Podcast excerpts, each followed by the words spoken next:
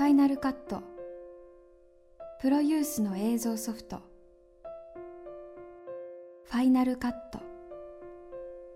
日本語に訳すと最終映像。フ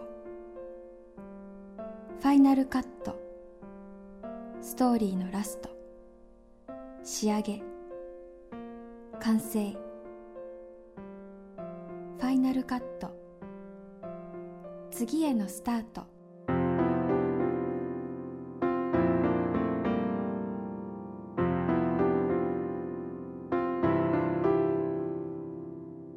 から発信するファイナルカット。今回のキーワードは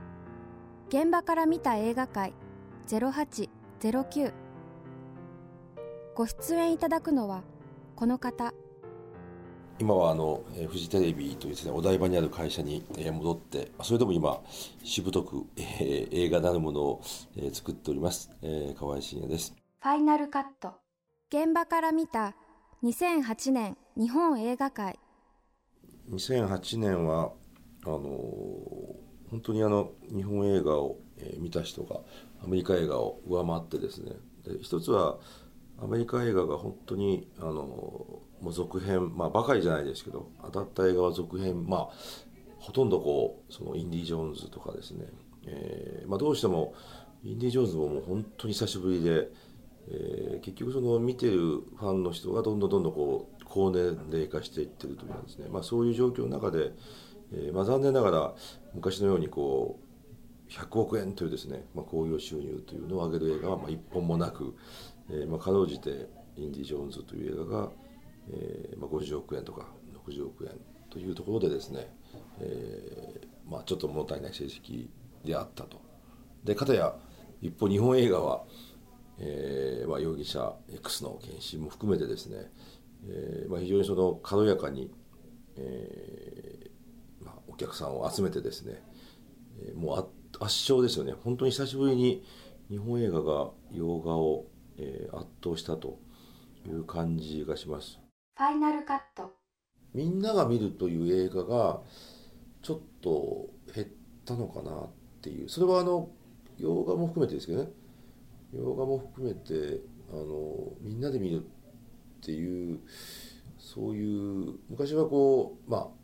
うんまあ、E.T. なんかちょっとね洋画だからあれですけど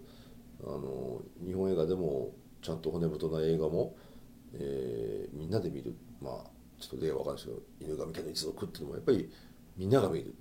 若い人もいるけどお年寄りも見るっていうようななんかそういうあのまあフジテレビの中で言えば南極物語もそうですよね。決してあれは小中学生だけが見たんじゃないし大人も見てるし若い人も見てるしっていうようななんかそういうことがですねどうもここ12年少ないのかなと。その非常に狭いターゲットの中で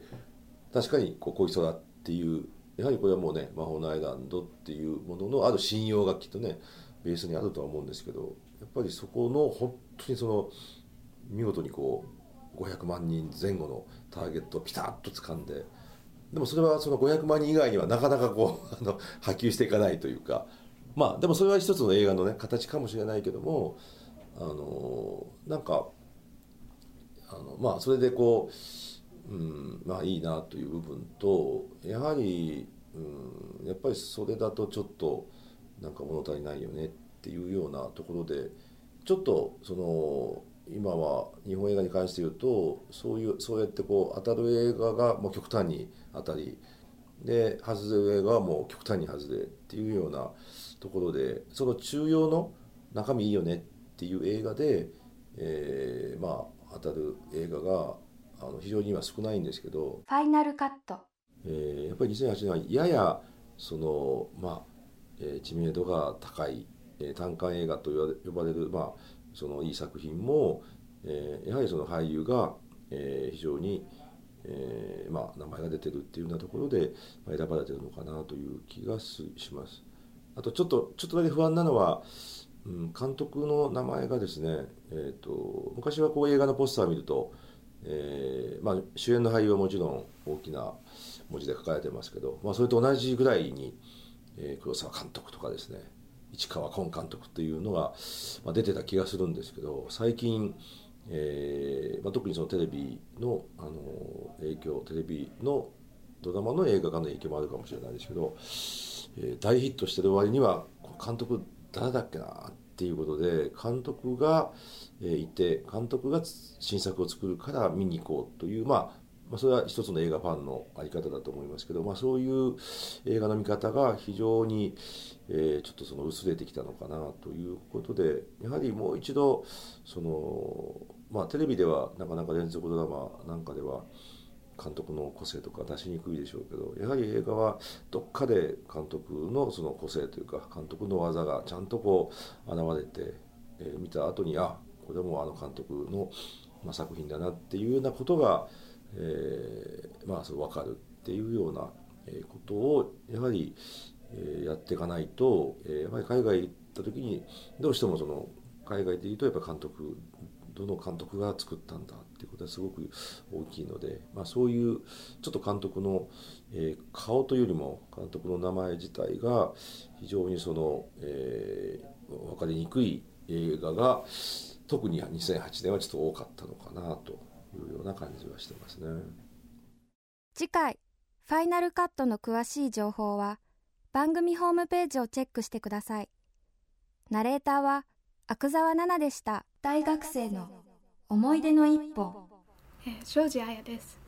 えっ、と私の、えー、思い出に残る映画はムーラン・ルージュです。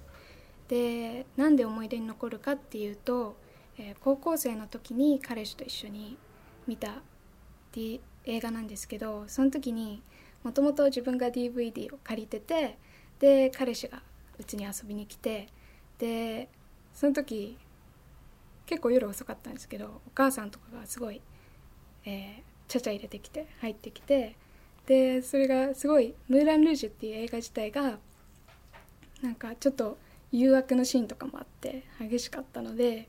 ちょっとき、えー、気まずかった思い出があります。でもまあ彼氏とはすごい楽しく見れてで結構男子とかそういう映画あんまり好きじゃない人多いと思うけど結構気に入ってくれてうん楽しかったなっていう。すごい大人な映画だと思うんですよ。結構。ね？高校生が見るには。ニコール・キットマンとかってやっぱ違うじゃないですか。日本人とは。そこら辺もすごい好きで。そこに大人の女を感じつつ私は見てたんですけどうんいい思い出です。